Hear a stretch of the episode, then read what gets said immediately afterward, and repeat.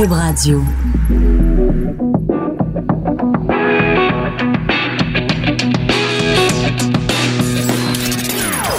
Des opinions bien à elle. Sophie Durocher. Son franc-parler ne laisse personne indifférent. On n'est pas obligé d'être d'accord. Bonjour, c'est Sophie, très content d'être avec vous en ce 15 novembre 2018, une date anniversaire très importante. Peut-être que pour vous, c'est anodin. Vous dites, bah, 15 novembre, c'est une journée comme les autres. Ben non, pas pour nous ici à Cube Radio. Ça fait un mois qu'on existe. On est un tout jeune bébé radiophonique.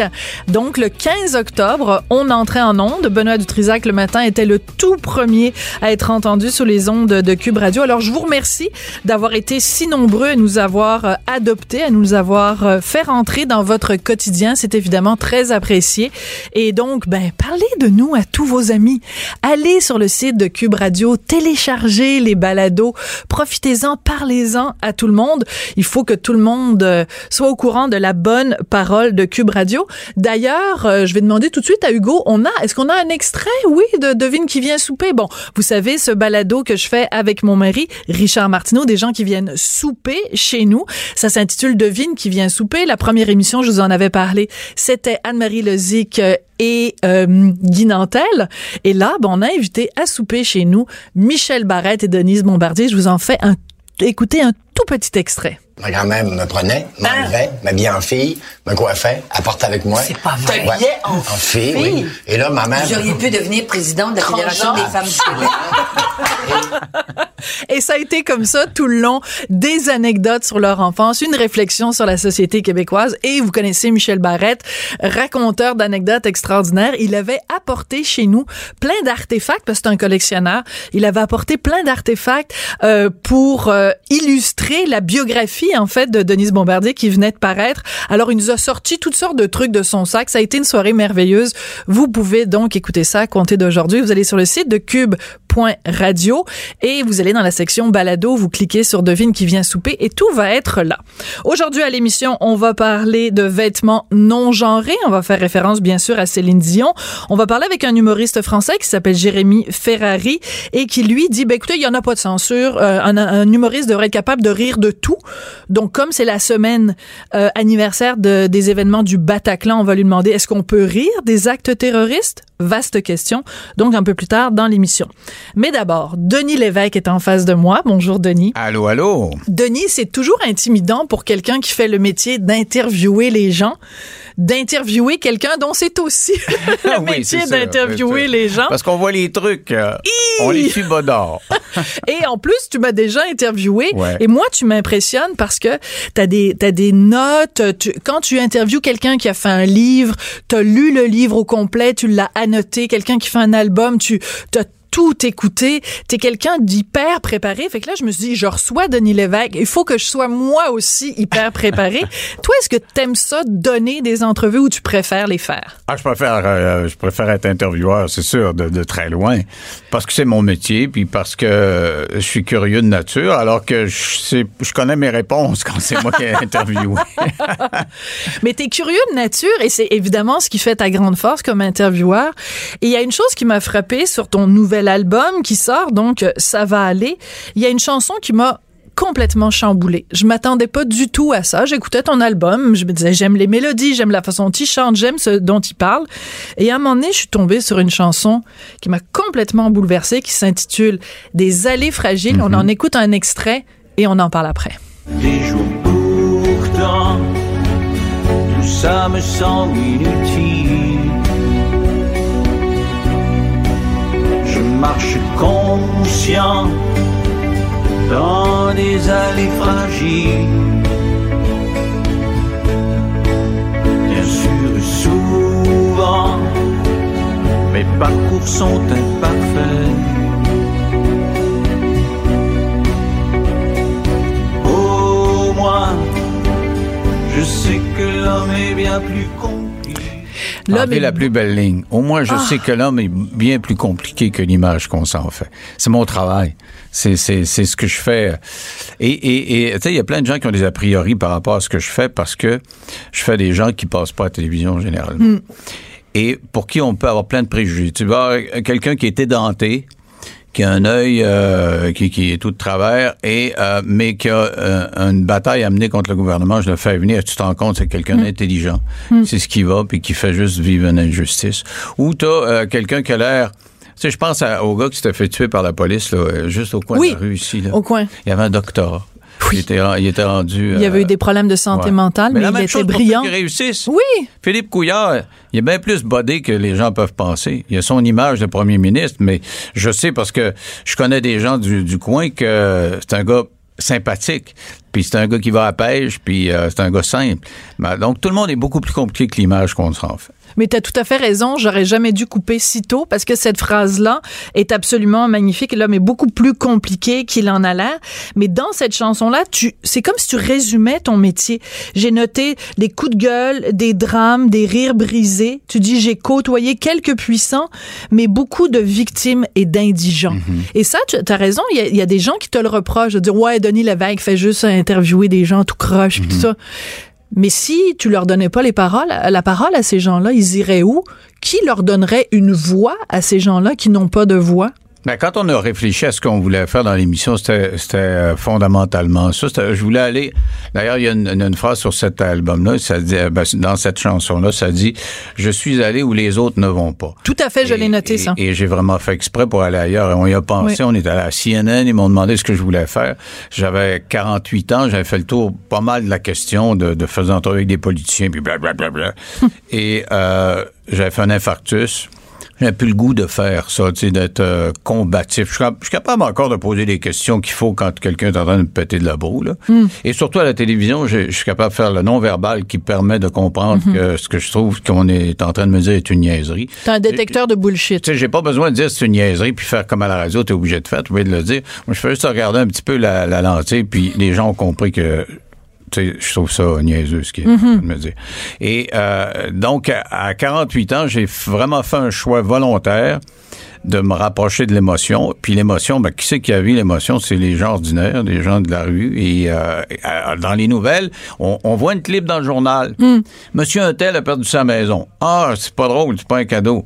Mais généralement, t'as as juste ces 4-5 secondes-là aussi. T'as raison. Je me souviens une fois, un monsieur de Rimouski, où je pense dans le bas du fleuve, avait, avait, avait maltraité des animaux. Pour nous autres, pour, pour notre conception de ce que c'est, il y avait, je pense, 150 chiens sur sa ferme.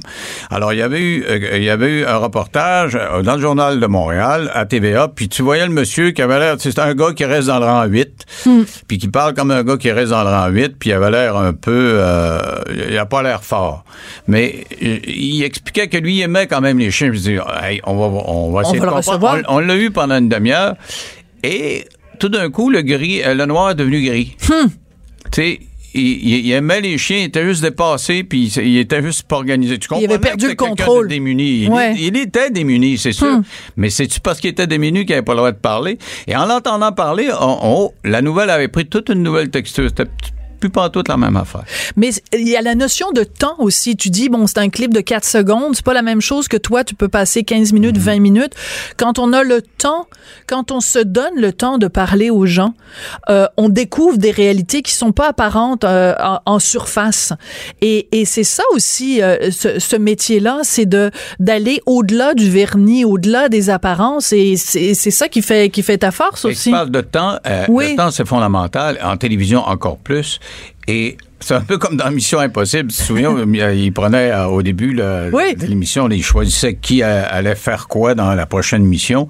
Et à chaque jour, il faut décréter combien de secondes ou combien de minutes on donne à chaque invité. Il faut pas se tromper. C'est une expertise. Si la personne pour 15 minutes de jus, puis tu lui en donnes une demi-heure, tu vas pédaler, l'entrevue sera pas bonne. Mais si elle en a pour une demi-heure, tu as choisi de lui donner 15 minutes, ça sera, pas- sera bon. Ju- Juste dans l'exploitation du temps, faut, ça prend une certaine sagesse. Juste décider avant. Absolument. Mais ce que j'aime, pour revenir à ton album, ce que j'aime, c'est que tu nous parles de toi. C'est-à-dire que tu nous racontes dans cette chanson-là des allées fragiles, tu nous parles de ton métier, mais en même temps, tu nous parles de cette faculté que tu as d'observer les gens avec toute l'expérience euh, humaine que tu as. Et là, tu as une chanson que je trouve complètement délirante, que j'ai adorée. Ça s'appelle T'es si snob. Et là, on va en écouter un extrait, mais après, je veux que tu nous donnes des noms. Parce que moi, là, j'écoutais la chanson, là, puis je je me disais, oh, il y a un Guy qui me fait penser à un Guy, puis ça me fait penser à une Laure. Puis, en tout cas, bon, bref, on verra si tu te lances dans le jeu. Mais on écoute tes six snobs, puis tu nous diras après à qui tu pensais en l'écrivant. T'es si snob. Pour toi, la culture se récite en vers. T'es si snob. Que tu ris quand elle devient populaire. T'es si snob. C'est tes grands auteurs des lumières. T'es si snob. Sans dire que ça vient droit du dictionnaire. Mais que t'es snob. Écoute, c'est génial, ça me fait penser à la chanson de Boris Vian, Je suis snob. Mais là, tu, toi, tu dis, tu es snob. Écoute, à un moment donné, dans cette chanson-là, tu dis, ah, il y a des gens, ils ont un kit de vélo, mais ils pédalent juste une fois par année. Quand tu achètes du bon vin, tu prends bien soin, évidemment, de dire combien t'as payé ta bouteille. Et puis, tu cites des films bulgares, mais tu lèves le nez sur les, les, les films qui gagnent aux Oscars. Est-ce que c'était pour te venger des gens qui sont snobs avec toi, Denis, que t'as écrit cette chanson-là? Euh, oui, c'était sur, Oui. il y avait sûrement un aspect motivation. En fait, j'écoutais un poste de radio, je te dis pas lequel, euh, un après-midi. et euh, bon, ça pontifiait beaucoup là, tu sais. Et euh, c'était des jeunes en plus là, puis qui ont appris avec les vieux qui pontifient là-bas là, comment comment le faire. et euh, qui me citaient du Rimbaud puis Victor Hugo à tour de tour de bras. J'étais persuadé qu'ils avaient pris ça en dictionnaire avant de rentrer en ondes. Pas, j'aurais pas gagé qu'il avait lu nécessairement Victor Non. Hugo. Puis moi, je l'ai lu. Alors, c'est ça, parce que quand, quand on, est, on est dans, dans l'image populaire, ils pensent qu'on n'a pas de culture, tu sais. Ben oui, toi puis Richard, vous êtes des, des, des, des incultes, des ignares, vous avez jamais ouvert un livre de votre vie. Ben là. oui. Alors, euh, donc, j'en- j'entendais ça. Et à un moment donné, ils disent, il y a- il y en a un des deux qui fait une blague, puis qui dit, euh, il dit oui, puis j'ai lu sur TVA Nouvelle en plus que ah ah ah ah parce qu'il avait lu sur TVA Nouvelle quelque chose et, et, et j'ai trouvé d'un snobisme consommé parce que moi j'écoute ce poste de radio là quand même Ouais. même si je travaille à TVA, tu sais, j'ai pas d'a priori. Tu comprends ça me ça me fait penser un jour Pierre Foglia Ouais. écrit un texte sur euh, Joanna Comtois, dont j'avais parlé d'ailleurs dans mon dans mon dans, dans- sur le disque j'en parle, ça s'appelle euh, C'est fini. Oui. C'est une petite fille qui avait 15 ans qui a eu le cancer qui est morte Hmm. après que son père se soit suicidé. Puis lui, il s'est suicidé après avoir appris qu'elle avait le cancer. Donc, euh, c'est une histoire bien triste. Mais moi, je l'ai eu deux fois sur mon plateau. Hmm. Et euh, je pense qu'elle était passée à Salut Bonjour, je sais pas où. Elle avait été à deux ou trois places à TVA. Et euh, Foglia avait écrit un texte sur elle. Et quand elle est décédée, bon, ben moi, j'ai rep- j'ai repris des extraits de ce qu'elle- ce qu'on avait eu avec elle. Il a comme allumé que elle était connue Oui. du Québec. Mais il le savait lui- pas. Lui, dans sa sphère, là, presse, Radio-Canada, etc., il regarde pas ce qu'on fait, nous autres. Alors, lui, il était persuadé que euh, il nous annonçait, qu'il nous présentait quelqu'un quand il en a parlé, parce que c'est Jean-Marie Lapointe qui lui avait parlé Mhm. tout à de ça. fait. Puis Jean-Marie était à, à cheval sur les, les deux. Il est capable de parler à tout le monde. Comme, comme moi, je suis capable de parler avec tout le monde. Bien je, sûr. je les écoute, puis je les lis, là.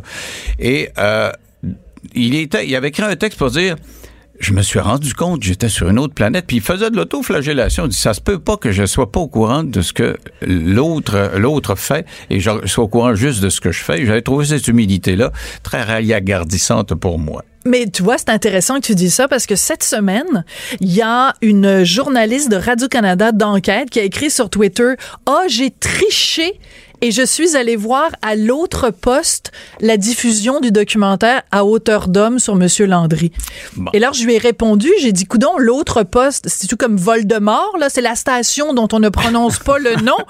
Et euh, c'est quoi ce snobisme-là de dire j'ai triché? C'est pas parce que vous travaillez à Radio-Canada que vous trichez Radio-Canada Ah si vous allez voir à moi, TVA. Tout le Voyons monde en parle. J'ai pas de problème à dire Ben, j'écoute. euh, alors, c'est quoi là. ce snobisme-là entre, euh, entre stations? Des, donc, bon, on imagine que tu parlais de Radio-Canada, mais au-delà de Radio-Canada ou de, du plateau puis tout ça, il reste qu'il y a des gens au Québec qui lèvent le nez sur ce qui est populaire ou qui pensent que... ça. les- Non, je, par- je parlais pas que de Radio-Canada Non, dans la bien toune, sûr. C'est vraiment pas du tout. C'est c'est juste l'idée m'est venue en entendant des, des jeunes qui pontifiaient de même.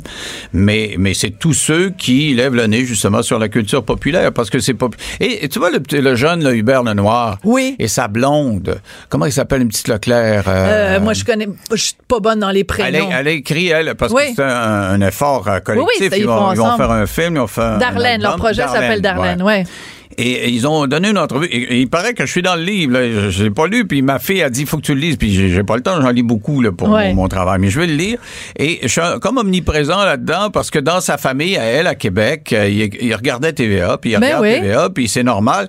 Et elle, elle, elle, elle, tu vois, du côté, euh, avec son chum, ils sont du côté un petit peu plus... euh, un petit peu plus, je dirais pas gauche, mais tu sais, euh, euh, un peu plus in, ils sont jeunes. Ouais. Et puis, euh, et, et ce qu'ils disent, leur message, c'est que moi, ils veulent être le pont entre la culture populaire Ben, puis c'est la, euh, la culture, euh, disons, euh, d'avant-garde ou classique, je sais pas quoi. Et ils l'assument, je trouve ça extraordinaire. Hmm. Ben, c'est euh, super. Et, j'essaie de les avoir sur mon plateau. C'est un peu compliqué parce qu'ils sont tellement... à- à Noémie Leclerc, son nom. Noémie, voilà. Et euh, donc, euh, j'ai trouvé inspirant. Puis ils ont comme compris que c'est pas parce que t'aimes un que t'es obligé de détester l'autre. Ben, et vice versa. T'es Tu- pas, on peut aimer Guylaine Tanguay et Claude Belgag. Exact. Bon, absolument. ben voilà. Puis on peut aimer Safia Nolin, Claude Pelgag et Denis Lévesque. C'est ça. Ben, pa- parce que moi, si tu vois mes goûts, c'est extrêmement éclectique. Oui, alors Vraiment. moi j'aimerais bien. Est-ce que tu as ton cellulaire euh, avec toi? Euh, oui. Bon. Non, je l'ai pas. Je l'ai Bon, laissé. alors qu'est-ce que tu écoutes en ce moment comme musique? T'es- ça s'en va dans toutes les directions? Euh, ben là, je fais un retour au, au classique parce que je suis allé voir euh, Queen, Ouais. le- le- le- la biopic, qui est un peu décevante par rapport à, à la vie de Bohemian. Rhapsody, ouais. Et donc, je, me suis reconnecté sur des, des vieilles affaires. Je suis très Prince, Bohemian Rhapsody, tout, tout ce que j'écoutais à cette époque-là. là. donc, je suis un peu dans, dans, ce- dans cette vibe-là. Cet été, j'étais plus euh, franco-français. J'écoutais euh, beaucoup de français. Mais tu vois, sur l'album, il y a, y, a, y, a, y a des sons un peu américains, mais il y a beaucoup français aussi. J'aime Mais il y a beaucoup de style guitare, donc c'est vrai que ça a un côté plus euh, plus américain, mais en même temps, tu vois, il y a des chansons euh, ben, comme celle qu'on a entendue, des allées fragiles, ça, ça rejoint euh, certaines grandes grandes chansons euh, françaises. Tu vas prendre cet album-là et tu vas donner des spectacles. Alors, je vais donner les dates. Le Capitole de Québec, le 4 avril 2019, le 11 avril à l'Impérial de Montréal. Ça va pas être juste des chansons, Non, ça non. va être des chansons avec des extraits d'entrevues que tu as fait. Ouais. Donc, c'est quoi? Tu veux montrer aux gens le lien entre la personne que tu es à l'écran et la personne que tu es à l'extérieur de l'écran? C'est quoi le but de l'exercice? Le, le but, c'est moi d'abord de me sortir de ma zone de confort. Ouais. J'ai lu dans le Paris Match euh, que- quelqu'un que j'aime beaucoup, Michel Drucker, que, que- que je suis comme communicateur. J'aime beaucoup la télé française, donc euh, Ruquier, Ardisson et compagnie, je les connais bien. Et euh, un, un jour, euh, je, je lis que euh, Michel Drucker a décidé de monter sur scène. Hein? Et je lis que ça lui a donné un coup de jeunesse extraordinaire. Or, quand j'ai lancé le premier album, tout le monde me demandait ah, vas-tu monter sur scène? Moi, j'ai de la misère avec mes doigts. Je pourrais pas jouer de la guitare devant le monde ou euh, le piano. J'aurais peur de, de, de, de, de m'offrir mes affaires parce que je, je contrôle plus beaucoup mes, mes doigts à cause de l'arthrite. Ah oui, à cause de l'arthrite. Ouais, qui, qui- qui est assez sévère. Et euh, mais ça, je peux écrire encore de la musique parce que je, je- je suis capable de plaquer les accords puis jouer là quand même. Mais je- donc je vais laisser les musiciens jouer. Mais euh, donc la première fois, je disais non. Parce que je voyais pas, je me vois pas comme un chanteur. Moi, je suis un communicateur qui est capable de communiquer aussi avec de la musique. Hum, c'est une belle façon de le ramasser, Alors de le donc, résumer. euh, après 40 ans de communication, j'ai fait des, euh, des radios d'abord, les télévisions, euh, les magazines, les journaux, j'ai tout fait. Et je me disais, ah, aller à- sur la scène, je l'ai pas fait, je connais pas ça. Et euh, le faire comme Drucker le fait, c'est-à-dire aller raconter des, des pans de sa carrière, puis des anecdotes, puis l'autre côté, le derrière euh, la production. Tu sais, j'ai un tas d'anecdotes que les gens connaissent pas, que tu connais pas, que, Ouais. que- bon. Et je vais avoir des extraits et je vais raconter, puis je vais même faire quelques entrevues avec le public euh, en Ah. direct. Pascal va être là. Pascal, tu sais, c'est le segment le plus... euh, Pascal Wilhelmy, ta ouais, blonde. Le plus, le plus apprécié de mon émission. Elle vote avec moi aussi pendant quelques minutes. Et donc, euh, je vais parler la moitié, la, la moitié du show, puis l'autre moitié, je vais faire de la musique. Et donc, les, les chansons ont été composées en fonction de ce que je vais raconter. parce que ça raconte, ça raconte ta vie.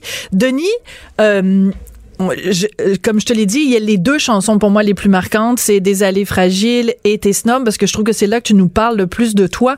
Si tu voulais dire à nos auditeurs le, le, la chose que les gens connaissent le moins de toi et qui, et qui te résume le mieux, ce serait quoi? Moi, je suis quelqu'un d'indépendant. Je pense que le, le mot... C'est ce qui blonde, caractérise. Ouais. Je suis un homme fondamentalement indépendant. Ouais, je pense que ce serait le mot. Ouais. Indépendant et déterminé. Mais Les déterminé, je pense qu'on aurait pu le deviner. Indépendant, c'est intéressant que tu aies choisi euh, ce mot-là. Personne te dit quoi faire? Non. Non, Même la plus grosse somme d'argent pourra pas te convaincre de faire quelque chose que tu n'as pas envie de faire. non, ah, non, pas du tout. Puis, puis tu vois, cet exercice-là, je le fais pas pour l'argent non plus. Je le fais pas pour gagner ma vie. Non, je pense que ça va te coûter peut-être Oui. de l'argent. Parce que, eh oui, parce que Eh oui. je vais avoir plusieurs musiciens sur scène en Ouais. plus. Et et, ouais, c'est un thrill of a lifetime, comme on dit en latin. Et ce que je veux, c'est m'exposer, mais euh, me mettre en danger un petit peu, mais surtout euh, assumer ce côté artiste que j'ai en moi. Puis ça m'a pris un petit bout de temps avant de l'assumer. Mais tu sais, je suis un- je suis un malade des émotions, je suis un alcoolique. Moi, ça fait 33 ans que je suis sobre. D'ailleurs, une chanson là-dessus. Et j'aurais aimé que cette chanson-là existe quand moi j'ai arrêté de prendre un verre. Ça Parce que tu penses que ça peut aider les gens? Ouais, elle s'appelle Perdu et elle s'adresse à, à des amis que j'ai perdus. Il y en a un qui est décédé euh, quelques années, s'est suicidé. Bon, je parle au-dessus, mais ça aurait pu être au jeu, mais je l'ai fait au-dessus. Puis, euh, euh, donc, euh, c'est une maladie des émotions. Oui. Et ça m'a permis de faire de la télévision différemment Hmm. d'être malade des émotions. Donc, de me connecter sur les émotions des autres et de les- de- de- de- d'avoir la peine avec eux autres ou de genre de, genre de choses-là. Et ça me permet de- créer oui. davantage, d'être très, très à fleur de peau. Ça me permet de créer. OK, juste parce que l'entrevue se terminait, mais là, tu viens de m'ouvrir une porte. Est-ce que tu es en train de dire que si tu n'avais pas été alcoolique, tu ne serais pas l'intervieweur que tu es aujourd'hui? Sûrement. Sûrement. Ça, c'est sûr. Euh, ben, Et, et d'ailleurs, si je n'avais pas arrêté, je serais mort. Ça, c'est sûr. Je ne serais pas intervieweur, point. Si tu n'avais pas arrêté de boire, Ouais. tu serais mort. Ah ben, en tout cas, j'ai des amis qui le sont. Oui. Si il y a des gens qui nous écoutent en ce moment qui ont des problèmes d'alcool, quel est le meilleur conseil que tu peux leur donner?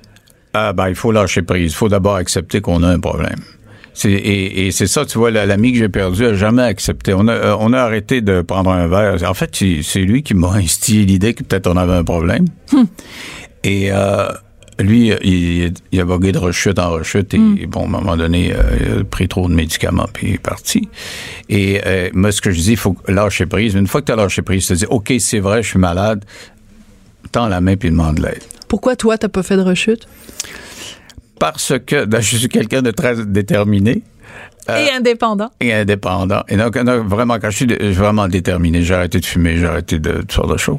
Mais euh, le truc, c'est que euh, quand je sens la pression, je sais de lâcher prise. Alors, souvent, une journée aujourd'hui, là, pour un alcoolique, ce serait, euh, j'ai un lancement, j'ai plein d'entrevues, etc. Ça, ça, ça aiguise les émotions. Puis aujourd'hui, je me connecte sur mon lâcher prise. Donc, je me dis, je suis reconnaissant de faire tout ça.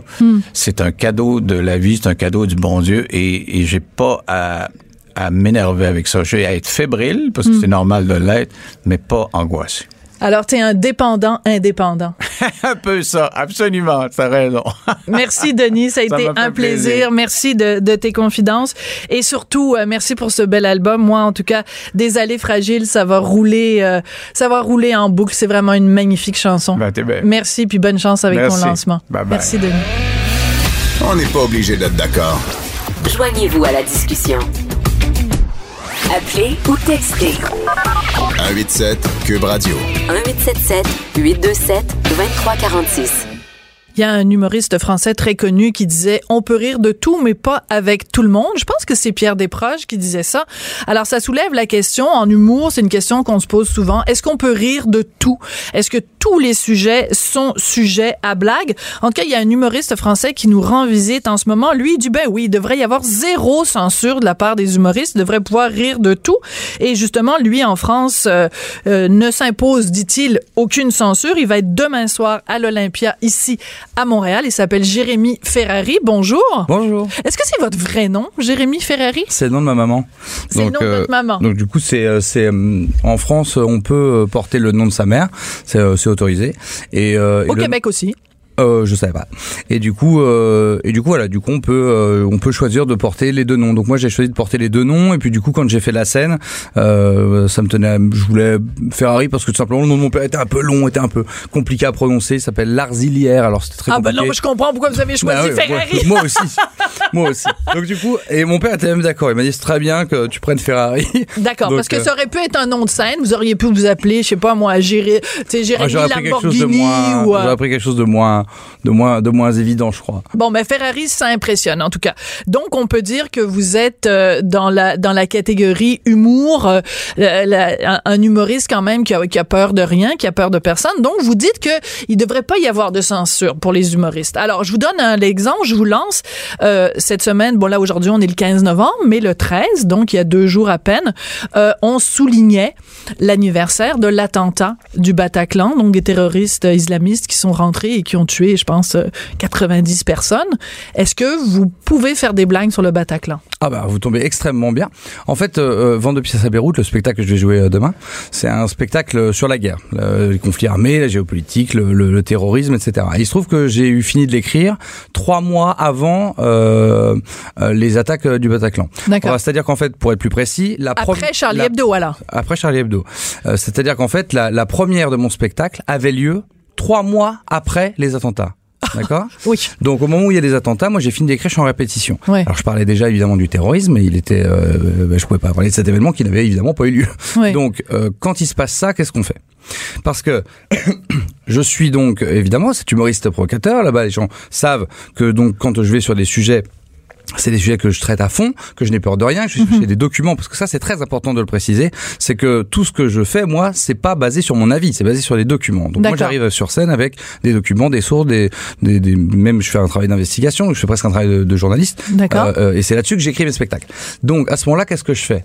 Parce que j'ai mon pays qui est bouleversé, moi-même je suis bouleversé, Absolument. parce que je suis touché évidemment par ça. Dans les théâtres, plus personne. Les émissions de télé ne veulent plus non plus me recevoir, d'autant que C'est pas vrai. Ils Mais ont arrêté de vous mais recevoir. c'est pas moi spécialement, c'est Oui. l'ensemble des promos, parce qu'évidemment on n'a pas trop envie de voir des humoristes à la télé parler de ton spectacle, encore moins quand le spectacle s'appelle Vente de pièces à Beyrouth et qui parle Ouais. du terrorisme. Donc, euh, donc je suis pas dans une situation très confortable et je me dis mais surtout qu'est-ce que je vais, comment j'intègre ça au spectacle? Ouais. Comment je fais pour l'intégrer au spectacle?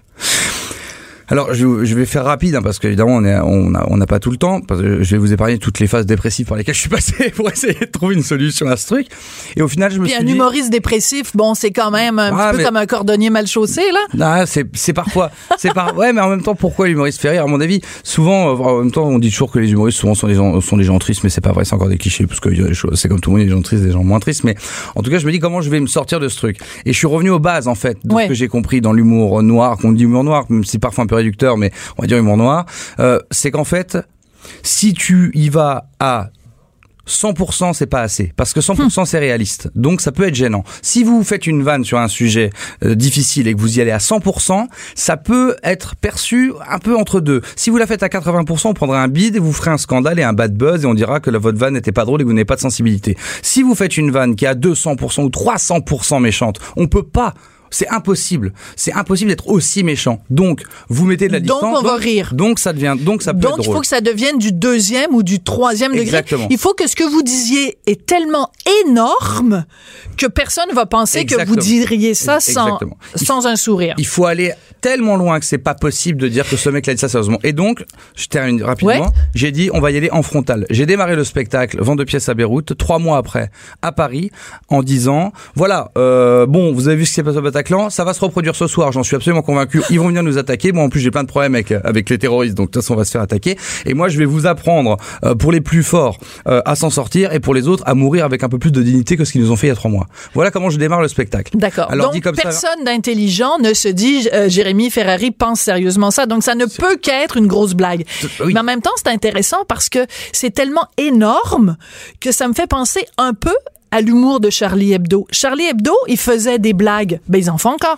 C'est tellement énorme qu'on a de la difficulté à, à croire qu'il y a des gens qui ont vraiment pris ça au premier degré et qui pensaient que ces gens-là étaient racistes ou islamophobes ou tout ça. Vous voyez ce que je veux Oui, dire, le parallèle après- que je veux faire? Après, après, il y a plusieurs points dans ce que vous dites parce que euh, moi, par exemple, euh, Charlie Hebdo, ça me faisait pas spécialement rire. J'ai- j'ai- je trouvais que ça manquait un peu de finesse et que parfois c'était un peu gratuit. Gratuit ne veut pas dire qu'ils pensaient ce qu'ils écrivaient. Non, non. Quand ils font, il y avait aucun racisme, il y avait rien de tout ça dans Charlie Hebdo, bien évidemment. Mais ce que je dis gratuit, Ça vous faisait pas rire. non, gratuit, c'est quand c'est pas. Quand, vous voyez, ce que je veux dire, c'est que c'est que par exemple, euh, il faut il faut que ça justifie. Quand vous faites une vanne vraiment méchante, il faut qu'elle apporte quelque chose. Il faut que ce soit pour dénoncer quelque chose, ou faut que ce soit basé sur un. Oui, sur mais c'est ça qu'il faisait, Oui. Charlie Hebdo, là. Euh, il dénonçait je- je les sais- curés, il rien, dénonçait les euh, vedettes euh, Oui, mais parce que tout n'était pas, tout n'était pas, tout n'était pas euh, agité. Il y a des choses qui me faisaient rire, mais en majorité, j'étais un peu, un peu sceptique. Quand ils avaient fait la une là où euh, il y a un immeuble qui s'effondre. En Italie et qui font une, une vanne sur euh, les, les- gens qui sont morts et que c'est des cannelloni ou je sais pas quoi. Bon, je trouve pas. Déjà, je trouve que C'était dégueulasse. Artistiquement parlant, il Ouais. n'y a pas une grande recherche, ça me fait pas trop rire. Et puis, ça, il dénonce quoi? Alors dans ce cas-là, si tu dénonces un truc euh, d'infrastructure, j'en sais rien. Enfin, il faut, il faut que si c'est très méchant, ok, mais faut qu'il y ait, faut qu'il y ait un contrepoids. Sinon, il n'y a pas d'équilibre, c'est que méchant. Et quand c'est que méchant, moi, je trouve ça un peu gratuit. Après, euh, après, euh, après, évidemment, en aucun cas, tu ne peux penser qu'un humoriste puisse euh, quand un, un humoriste évoque un sujet, c'est parce qu'il y est sensible. Donc, Oui. tu peux louper une vanne sans être raciste, bien évidemment. D'ailleurs, moi, ça m'a toujours étonné qu'on puisse penser, quand un mec rate une vanne, que c'est parce qu'il manque de sensibilité. Parce que ceux qui manquent de sensibilité, c'est ceux qui ne parlent pas des sujets difficiles, pas ceux qui les traitent. Voilà. mal. Mais là, ça, ça devient intéressant parce que justement, il y a plein de gens qui disent, euh, ben là, il faut pas faire des blagues justement sur les terroristes parce qu'à ce moment-là, on alimente l'islamophobie, on alimente la stigmatisation, on alimente. Ah, qu'est-ce que vous répondez à ces gens-là? Je ne réponds pas. bah, C'est pas des gens. les gens disent. Ça vous veulent. tente pas de Mais- dialoguer mais- avec ces mais gens-là Non, c'est pas ça. C'est que c'est euh, ben, moi, moi, on me dit pas ça. Après, il y a des gens. Ce que je veux dire, c'est que vous êtes dans une société. Une société, c'est c'est le thème de votre émission. Absolument. On n'est pas obligé d'être d'accord. La vie, c'est des gens qui sont d'accord et d'autres qui sont pas d'accord. Sinon, il n'y a pas d'équilibre. On peut pas être d'accord s'il n'y a pas des gens qui sont pas d'accord et ainsi de suite. Ça fait partie de la vie. Il n'y a pas un truc mieux ou pas bien. C'est bien deux fois de pas être d'accord avec des gens. Moi, par exemple, je suis un humoriste provocateur. Mon succès, il est dû en France parce qu'il des, ah, aussi grâce aux gens qui m'aiment pas. Si tout le monde m'aime, je suis pas un provocateur. Ce qui fait marrer les gens, c'est de se dire, nous, il nous fait rire et il y en a plein qui fait chier. Si je fais chier personne, je suis pas un provocateur. Donc, j'ai autant besoin des gens qui me détestent que des gens qui m'aiment. Donc, ce que je veux dire, c'est que Oui, mais il faut pas provoquer pour provoquer. Il faut pas simplement. c'est exactement ce que je disais pour Charlie Hebdo quand je disais qu'il Voilà. faut pas que ce soit gratuit. C'est pour ça que moi, je ne me base que sur des faits. Je ne donne pas mon avis sur les choses. Moi, j'arrive avec des faits. La géopolitique, j'ai étudié la géopolitique. Moi, je suis pas allé à l'école ni rien. J'ai recommencé au départ. J'ai lu. D'accord. Alors, je vais vous poser la question euh, par rapport euh, au Québec. Au Québec, on a plein des humoristes. On tape dans une poubelle, il y en a 10 qui sortent. Euh, puis, Ils pas- ont- ils je veux pas dire qu'ils se tiennent dans les poubelles. Mais non, mais non, c'est une façon de parler. mais euh, oui, ils gagnent très bien leur vie. Ils ont tous des grosses maisons, des monster house là au 10-30. Non, non, j'exagère. Euh, on en a beaucoup d'humoristes. Alors, c'est sûr que quand on voit un humoriste français qui arrive ici, on l'attend un petit peu avec une brique et un fanal en disant, bon, il est mieux d'être bon et il est mieux de nous apporter quelque chose qu'on n'a pas déjà chez nous.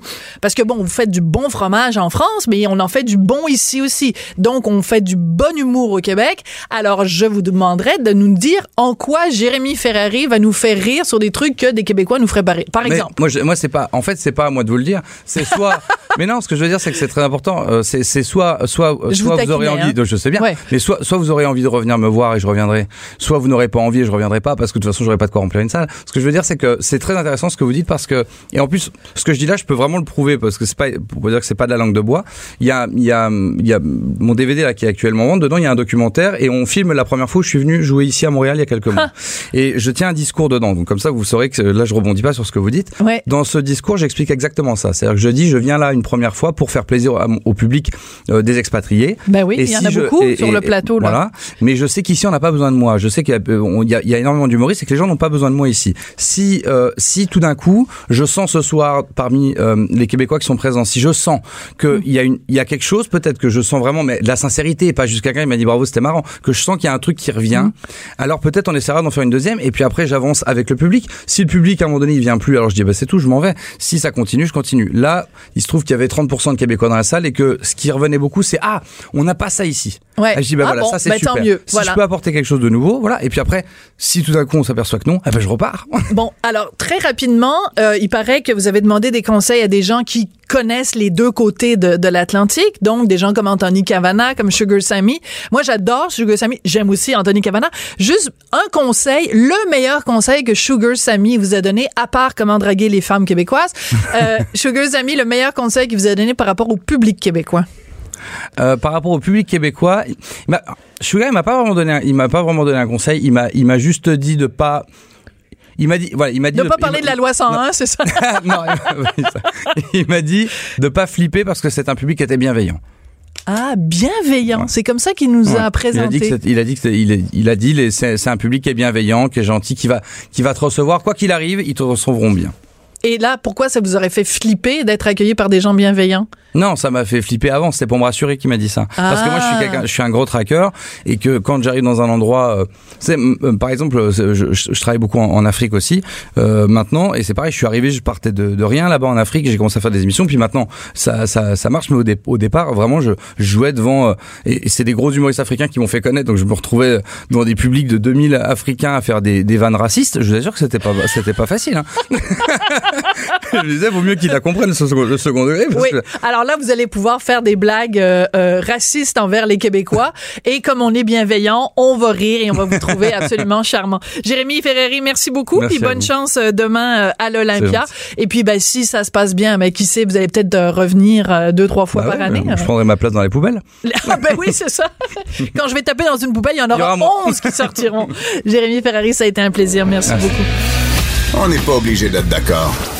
Pour nous rejoindre en studio, Studio à commercial cube.radio. Appelez ou textez 187 Cube Radio.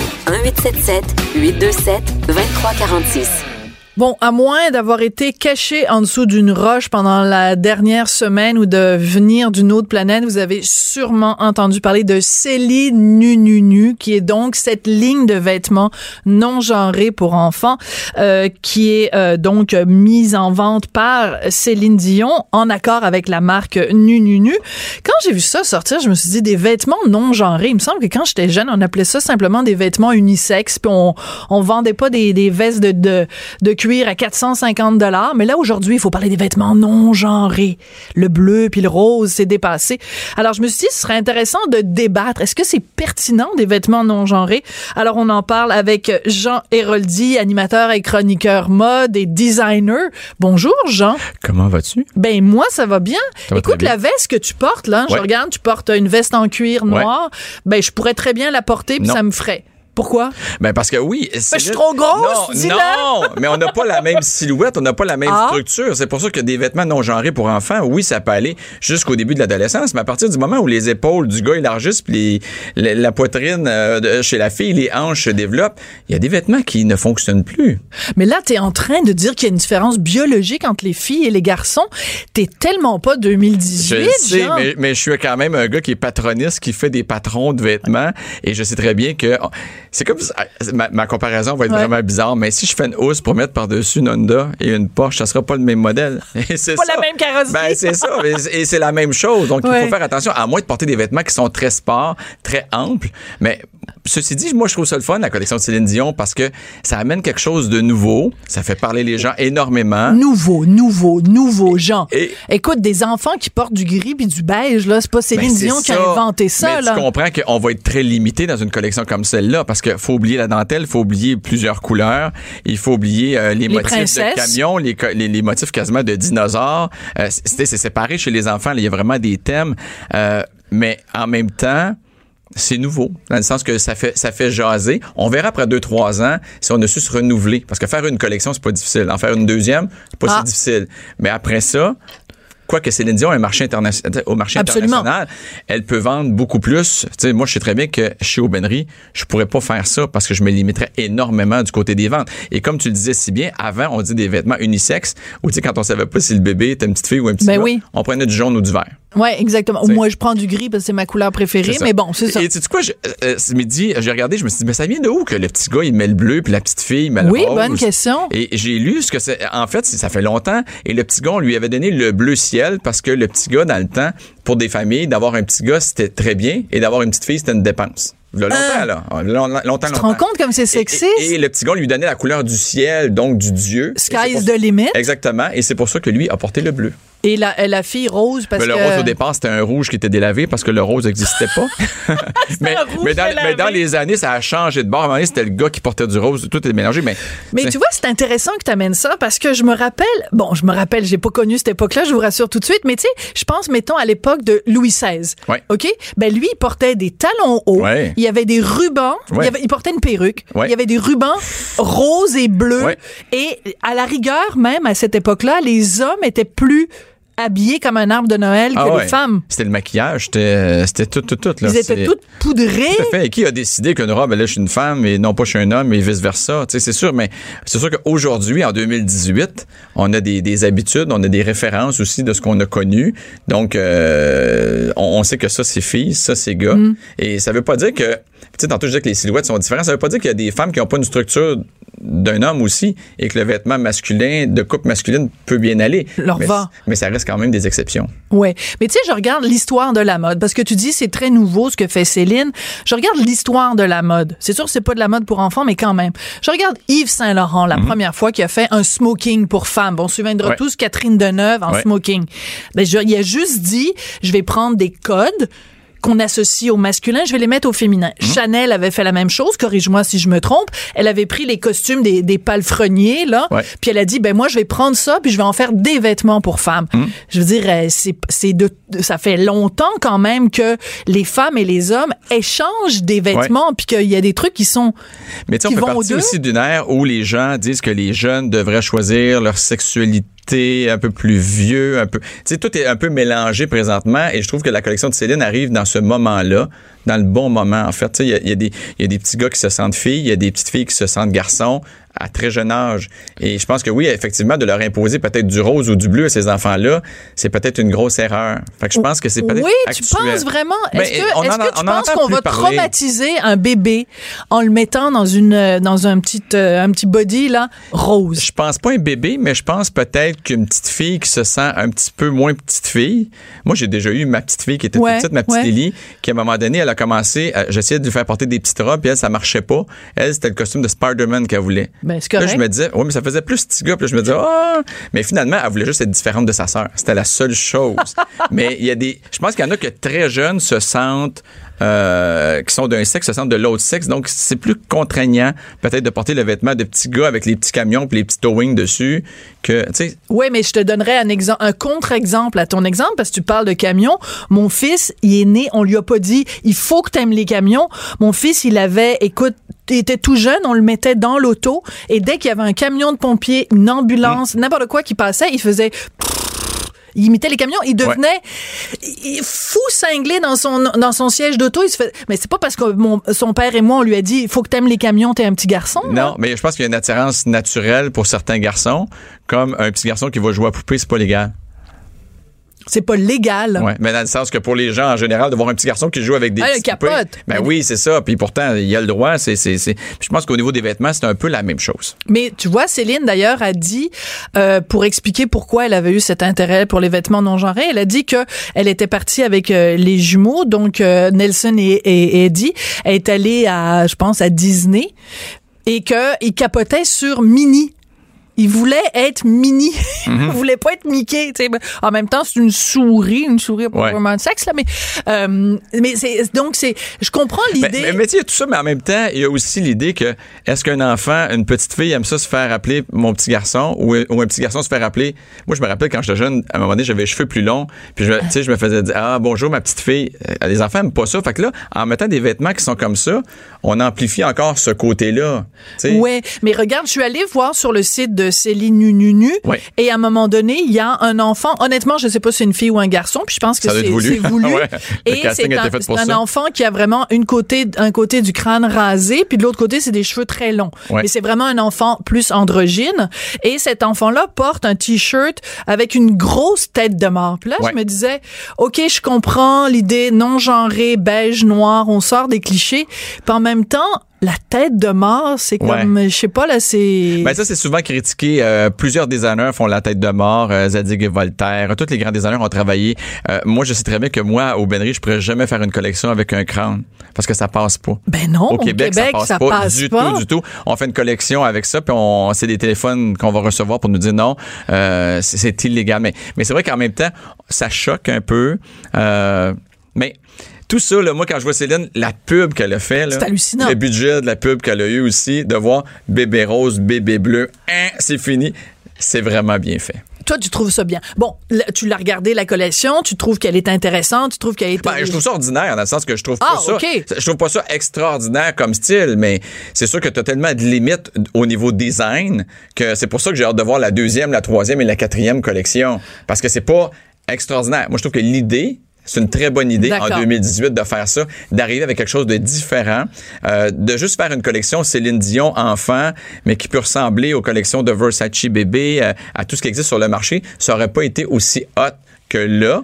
C'est différent et c'est ça que j'aime. D'accord. Est-ce que le fait que ce soit si cher, c'était comme un passage obligé? C'est-à-dire qu'on n'imagine pas de toute façon Céline s'associer à quelque chose de, de cheap et de bon marché. Donc, la fameuse veste en, en, en cuir à 450 dollars Ouais. sur laquelle tout le monde capote. Ouais. Si ça avait été à 80 dollars puis que ça avait été fait en Chine tout croche, Ouais. ben les gens auraient hurlé contre Céline. Ouais. Je te reprends parce qu'en Chine, c'est pas toujours tout croche. Non, non, mais non, mais, Mais je je- comprends ce que tu veux dire. je comprends aussi ce que tu veux dire. Mais tu sais, Céline, je pense Ouais. qu'elle a quand même fait attention à ses prix. Mais si on s'en va sur un marché à l'international dans les grands magasins, 400 dollars pour un manteau de cuir, c'est pas cher. Et je pense que Céline a fait attention à ça. Parce que si on va dans des grandes marques en cuir, Ouais. si tu en vas vers Gucci, Versace, tout ça, c'est 2700 qui va te coûter ton manteau de cuir. OK, là, je m'excuse, là, on sort de la discussion non genrée, mais quelqu'un qui dépense Non, je le sais. 2700 dollars pour un vêtement pour enfant, Mhm. sachant qu'un enfant, au bout de deux semaines, Mhm. il est trop grand puis il rentre plus dans ses vêtements, c'est de la folie. Exactement, parce que des vêtements, c'est une dépense. Mais si tu l'avantage des vêtements non genrés, c'est que si t'en as trois dans la même famille, même si c'est des gars ou des filles, tu peux les passer d'un à l'autre. Ça, c'est vrai. Donc, le coût de ton veston, si t'as quatre enfants, il te revient beaucoup moins cher. OK, un veston à 400 dollars, il faut que tu aies quatre enfants Ouais, pour il le rentabiliser. 100 dollars. C'est pas si mal. C'est un très bon Ouais, point. puis en cuir, là. En plus, Ouais. écoute Jean, tu reviendras parce que en c'est en février ou en mars En février. En février, tu sors euh, un- des vêtements pour femmes plus. Taille j'ai- 14-24. Taille 14-24. Alors, Ouais. tu reviendras pour nous en parler À coup sûr. parce que tu nous raconteras ton rêve de jeunesse d'habiter Ginette. Oui, Ginette. oui, oui. Alors, on, on se reprendra à ce moment-là. J'essaierai de mettre un vêtement non genré. Puis moi aussi, j'essaierai. Ouais, c'est ça. OK, merci. Merci. Tout le monde a droit à son opinion. Elle requestionne, elle analyse, elle propose des solutions. De 14 à 15. Sophie Durocher. On n'est pas obligé d'être d'accord. Je voulais profiter de mon petit mot de la fin que je fais à la fin de chaque euh, émission pour euh, vous lire un extrait d'une lettre que Dominique Champagne a fait parvenir au Journal de Montréal, Journal de Québec, parce que euh, quand quelqu'un est critiqué et qu'il fait d'une certaine façon amende honorable et qu'il ouvre le dialogue, je trouve que ça vaut la peine de, le souligner, surtout que Dominique Champagne l'a fait avec beaucoup de classe et beaucoup d'élégance, il faut le dire. Donc, Dominique Champagne, qui est l'instigateur du fameux pacte pour la transition. Si vous lisez le Journal de Montréal, le Journal de Québec, vous êtes au courant que mes collègues et amis Denise Bombardier, Lise Ravary et moi, on a émis de très, très nombreux bémols concernant ce pacte. Alors, Dominique a tenu à nous répondre et je voudrais vous lire des extraits de sa lettre. Il dit, écoutez, j'ai pris bonne note des commentaires dans les pages du journal, commentaires plutôt négatifs à l'égard du pacte pour la transition. Les critiques sont bienvenues faut le souligner quand même. Les critiques sont bienvenues car elles nous aident à nous améliorer. Nous n'avons peut-être pas assez bien expliqué notre but. Donc là, il réexplique le but qui est donc de répondre à cet appel du secrétaire général des Nations Unies qui a appelé tous les citoyens des, des, des États membres euh, à faire quelque chose pour l'environnement. Et il termine, Dominique Champagne, en disant Notre démarche est-elle la meilleure? Je ne sais pas, mais je crois que cette initiative est un pas dans la bonne direction. Tant mieux, mesdames, si vous avez d'autres idées. En attendant, nous vous invitons bien amicalement à signer le pacte. Bien à vous, Dominique Champagne. Alors, cher Dominique, je ne signerai pas le pacte. Je m'engage, par contre, ben, à continuer de faire ce que je fais depuis, depuis les tout débuts, c'est-à-dire de prendre soin de l'environnement du mieux que je peux, mais signer un pacte et étaler ma, ma, ma bonne vertu aux yeux de tout le monde, non merci. Par contre, je trouve très digne et très belle et très élégante ta lettre. Alors voilà, la, la hache de guerre est enterrée avec Dominique Champagne. Cube Radio.